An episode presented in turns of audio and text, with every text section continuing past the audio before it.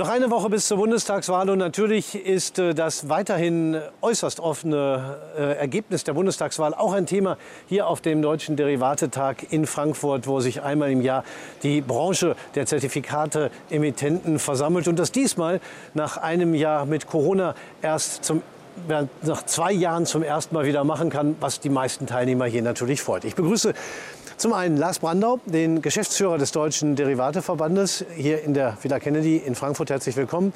Und Arnus Wilhelms vom Zertifikate-Emittenten Société Générale. Lars Brandau, zunächst mal, Sie als Verbandsvertreter schauen natürlich ganz besonders auf die Bundestagswahl und die möglichen Ergebnisse, wie das natürlich jeder andere Wähler auch macht. Aber bei Ihnen natürlich auch aus der Brille äh, der, des Verbandsvertreters. Mit welchen Hoffnungen, Erwartungen, Befürchtungen schauen Sie darauf? Hoffnungen und Befürchtungen sind immer ein bisschen schwierig. Ich glaube, man muss diese Erwartungen einfach mal ein bisschen zurückschrauben und sich zurücklehnen und schauen, was passiert da eigentlich.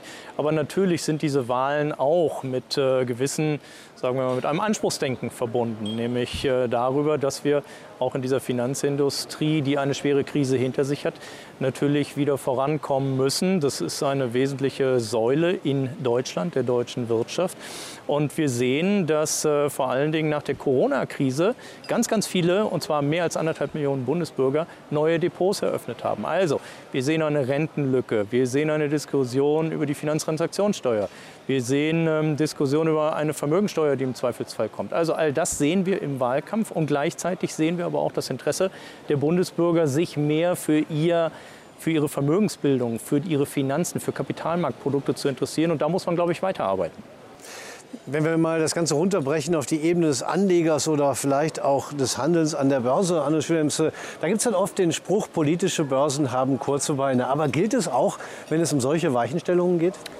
Ja und nein muss man dazu sagen. Also es ist natürlich ganz klar, dass so ein Thema wie die Bundestagswahl auch äh, für diejenigen, die an der Börse aktiv sind, sehr wichtig ist, weil sie kann natürlich zu Kursreaktionen führen und natürlich auch je nachdem, wie das Ausgang der Wahl ist, kann das natürlich auch sein, dass es dann natürlich Weichenstellungen langfristig gibt, die natürlich auch irgendwo die Wirtschaft betreffen, natürlich dann auch irgendwann die Aktienkurse. Das ist ja das Schöne an der Börse, dass man eben, wenn man sich mit einem Aktienkurs beschäftigt und der Frage, warum der steigt oder fällt, man ganz schnell auf viel, viel größere Zusammenhänge und weit verzweigte Zusammenhänge kommt und eben auch politische Themen da eine wichtige Rolle spielen. Also das alles spielt schon zusammen. Insofern wird die Wahl natürlich auch eine Relevanz haben. Aber wir haben das heute ja beim Derivatetag auch schon gehört, es rechnen wenige damit, dass wir auch kurz nach der Wahl dann wahrscheinlich schon äh, die neue Regierung im Amt haben, weil es natürlich Koalitionsverhandlungen geben wird. Insofern wird es wahrscheinlich dauern und das weiß die Börse natürlich auch. Also erstmal erwartet man, dass es dauern wird und das heißt, ähm, äh, die Ergebnisse werden da sein, aber wahrscheinlich wird es kurzfristig erstmal nicht Riesenimpulse geben. Ich würde vielleicht gerne noch ergänzen wollen und zwar das, was Sie ansprechen, diese Börsenweisheit. Das wäre ja eine klassische Wahlbörse und ich glaube, die wird es diesmal nicht geben aus einem ganz einfachen Grund, weil die Staaten insgesamt in ihrer gesamten Überschuldungssituation jetzt noch viele, viele Milliarden in die Wirtschaft, in die Gesellschaft gepumpt haben. Wir sehen, was Corona gekostet hat. Wir sehen jetzt eine Flutkatastrophe. Wir sehen ganz viel, wo Milliarden aus dem Bundeshaushalt genommen werden. Und das zieht sich ja fast schon durch wie ein roter Faden, wenn es darum geht, solche Löcher zu stopfen. Und natürlich wird das mittelfristig auch Auswirkungen auf Börsenkurse und auf die Wirtschaft direkt haben. Aber deswegen ist es jetzt keine Wahlbörse und deswegen ist, glaube ich, dieser, dieser Impuls davon auszugehen, dass direkt nach der Wahl die Börse zusammenbricht oder nach oben weiter eine, eine Hosse fortsetzt, ist, glaube ich, äh, obsolet. Aber so Themen wie, Sie haben es vorhin auch schon genannt, Finanztransaktionssteuer, vielleicht auch Vermögensteuer, die sind natürlich auch nicht ganz unwichtig für einen Zertifikateanleger und auch für die Zertifikatebranche. Wie haben Sie sich da positioniert? Ja, wir haben uns sehr klar positioniert und das muss man sehen an so Fragen wie zum Beispiel steuerliche Verlustverrechnungen. Wir sehen ganz eindeutig, dass Gewinne besteuert werden, das ist völlig in Ordnung, aber wir sehen auf der anderen Seite, dass eben Verluste nicht in gleichem Maße besteuert werden oder nicht von der Steuer ausgenommen werden.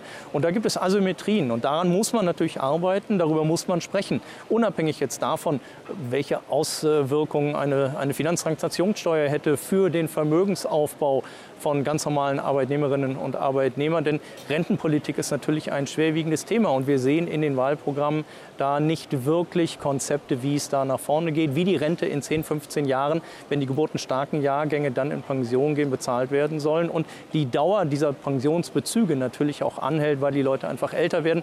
Das ist ein großes Problem, was nicht wirklich durchdiskutiert wird. Und es gibt nicht wirklich offen auf dem Tisch liegende Lösungen. Also sicherlich etwas, was uns nachhaltig beschäftigen wird. Sicherlich auch eine Aufgabe für die nächste Regierung, welche auch immer es sein mag. Denn zuletzt hat sich da nicht so viel getan. Und sollte dann doch der Finanzmarkt auch im Zusammenhang mit der Altersvorsorge wieder in den Blickpunkt rücken, dann würde das natürlich auch durchaus äh, einen Schub, einen Nachfrageschub für die Börse bedeuten können. Und davon würden auch die Anleger dann indirekt wieder profitieren. Ähm, zu jetzt aber haben wir erstmal eine gewisse Phase der Unsicherheit vor uns. Wir haben auch noch September, sowieso nicht der beste Monat an der Börse, historisch gesehen zumindest. Ähm, wie gehen die Anleger bei Ihnen mit dieser Situation um? Sie sind ja relativ nah dran an den Anlegern. Ja, also es ist tatsächlich so, dass wir Anleger haben, die ja zum einen kurzfristig investieren, andere, die auch eher langfristig investieren. Insofern haben wir ein sehr durchmixtes Bild. Und natürlich sind es diese kurzfristigen Themen, die viele Anleger auch immer umtreiben, weil sie natürlich die Medien auch dominieren.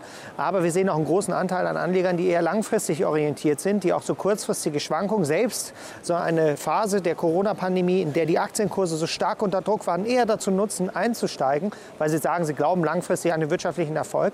Und das sehen wir eben auch bei uns in den Umsätzen. Insofern ist es so, dass tatsächlich diese Situation auch eher als Chance begriffen wird, weil man muss was tun, man möchte etwas tun. Und ich glaube, das ist vielleicht auch bei der ganzen Diskussion das Wichtigste, dass Anleger, Privatanleger auch in die Lage versetzt werden, eben äh, äh, Aktien oder vor allen Dingen auch Zertifikate und Optionsscheine so zu handeln, dass es eben auch für sie einfach möglich ist und dass die Hürden regulatorisch nicht so hoch sind. Wir sind sehr transparent, wir informieren umfangreich. Wir machen ja auch gerade zum Beispiel ein Börsenspiel, um eben auch den Anfängern die Möglichkeiten zu geben, ohne Risiko einfach mal die Börse auszutesten, weil man eben was tun muss. Und ähm, das ist, denke ich, wichtig und auch zukünftig äh, wird das dann die Geschicke äh, beeinflussen. Weil wenn diese Bremsklötze zu groß werden, dann macht es am Ende auch keinen Spaß, auch wenn man glaubt, das Richtige tun zu wollen. Da würde ich vielleicht auch gerne noch ergänzen. Wir haben immer eine Trendumfrage monatlich und in diesem Fall haben etwas über zweieinhalbtausend Personen teilgenommen. Das sind in aller Regel selbstentscheidende Endanleger, die also sehr genau wissen, was sie tun, die sich über Risiken, Chancen sehr genau informieren, die ihre Depots eigenständig allokieren. Und die Frage in diesem Monat kurz vor der Wahl war nämlich auch genau dementsprechend, sehen Sie eigentlich eine Notwendigkeit, ähm, vor den Wahlen aktiv zu werden und welche Auswirkungen werden diese Wahlen haben? Und es gab ein sehr heterogenes Bild, was ganz spannend ist. Aber dieses heterogene Bild war auch, sagen wir mal, zweigeteilt, nämlich die eine Hälfte, die sagt etwas mehr als die Hälfte, ja, ich sehe schon Bedarf, ich muss aktiv werden.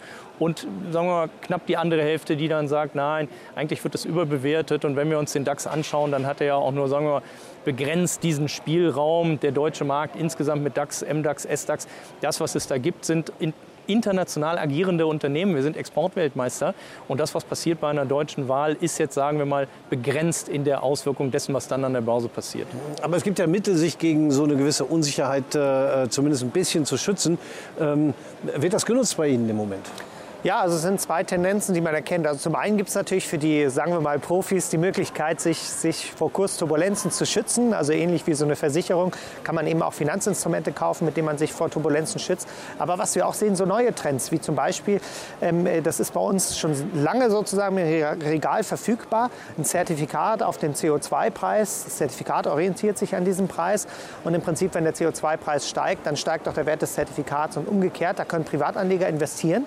Und ähm, ich würde mal sagen, bis vor rund zwölf Monaten war das überhaupt kein großes Thema und ist aber in den letzten zwölf Monaten natürlich sehr groß geworden. Damit schützt man sich jetzt nicht vor Kursturbulenzen im engeren Sinne, aber es ist natürlich eine Diversifikation. Das heißt, ich habe als Anleger die Möglichkeit, nicht nur in Aktien zu investieren, sondern eben über verschiedene Themen, eben auch zum Beispiel den CO2-Preis abzudecken. Vor dem Hintergrund der, der aktuellen Diskussion war das natürlich klar, dass das Thema dann auch wichtig wird. Also insofern, die Anleger ähm, ähm, sollen ja nicht nur merken, ähm, dass sie was tun äh, sollen und können, sondern dass es eben auch verschiedenste Möglichkeiten gibt, um sich eben auch was für eines äh, geartetes Szenario vorzubereiten. Mhm. Nun, äh, wir haben das vorhin auch in den Vorträgen schon gehört, äh, rechnen ja viele damit, oder man kann es sich eigentlich auch schon in den äh, Umfragen ablesen, äh, dass die Grünen mit einer recht hohen Wahrscheinlichkeit in der Regierung sind oder aber wenn nicht, äh, auch die Regierungspolitik aus der Opposition stark mit prägen werden, weil die ökologische Wende für viele ein großes Thema ist. Und das ist es ja an der Börse auch schon schon lange. Ähm, rechnen Sie mit Initiativen ähm, im Bereich Nachhaltigkeit, nicht nur ökologisch, sondern auch sozial und in guter Unternehmensführung, die durch eine neue Bundesregierung auch hier nochmal zu neuer Dynamik finden können? Die Grünen sind da sicherlich in Deutschland Impulsgeber, das kann man ja gar nicht äh, bezweifeln. Aber das Ganze fängt natürlich viel früher an und man muss sich das Ganze viel größer vorstellen. Und wir sehen natürlich international diese gesamten Nachhaltigkeitsbemühungen, gerade was die Finanzprodukte, Finanzmärkte anbelangt, gerade dafür Ordnung, für klare Regeln, für ein klares Framework äh, zu sorgen.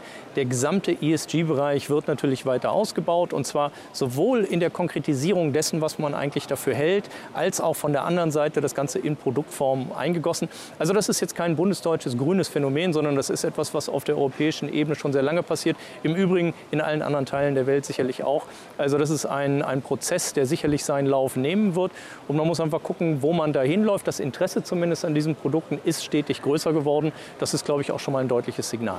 Selbst die Deutsche Börse hat äh, vor kurzem so eine Art grünen DAX äh, lanciert. Also quasi ein DAX äh, mit Kriterien, die ökologisch basiert sind, wo dann auf Basis der Aktien äh, fast Ähnliches rauskommt, aber eben nicht genau das Gleiche. DAX äh, Target, ESG Target Index heißt er zum Beispiel. Ähm, ist das auch im Zertifikatehandel schon ein Thema? Wenn, darauf wird es ja sicherlich auch Anlagezertifikate, Trading-Zertifikate geben. Ja, es ist tatsächlich so, dass wir ja eine große Fülle an Produkten anbieten, aber natürlich auch schauen, wo ist die Nachfrage groß. Wir haben natürlich auch viele Ideen, die wir sozusagen platzieren, aber wir gucken natürlich auch, wo geht die Nachfrage hin. Und es ist tatsächlich ein Trend zu erkennen, dass äh, Privatanleger immer mehr das Thema Nachhaltigkeit in den Fokus ihrer Geldanlageentscheidung rücken. Und deswegen sind wir natürlich als Anbieter auch bemüht, dieser Nachfrage Rechnung zu tragen. Und der DAX hat durch den DAX 50 ESG eben einen Index geschaffen, mit dem das möglich ist. Da haben wir natürlich gleich Zertifikate auch drauf begeben.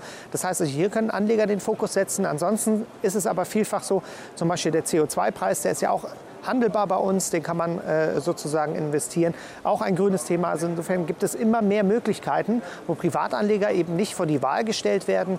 Ähm, äh, ich, ich, muss jetzt irgendwas kaufen, was vielleicht nicht mit meinem äh, Gewissen oder wie auch immer vereinbar ist, sondern es gibt viele Möglichkeiten mittlerweile. Das ist ganz anders als vor zehn Jahren, wo ich sagen kann, die Nachhaltigkeit ist mir wichtig, ich möchte da investieren und wir als Anbieter geben dieser Nachfrage nach und äh, bieten entsprechende Produkte an. Ja, also ähm, da ist schon einiges im Gange, auch völlig unabhängig von der Bundestagswahl, wie man genau daran erkannt haben. Und Sie haben ja auch gesagt, das ist ein Trend, der äh, nicht nur hier in Deutschland, sondern definitiv weltweit schon seit längerem im Gang ist. Aber es ist ein Megatrend natürlich, an dem auch diese Bundestagswahl nicht vorbeigehen wird und der auch weiter an der Börse eine große Rolle spielt. Ich bedanke mich bei Ihnen beiden, ähm, Lars Brandauer vom Deutschen Derivateverband und Arno Willems von der Societe Generale. Und bei Ihnen, meine Damen und Herren, bedanken wir uns recht herzlich fürs Zuschauen.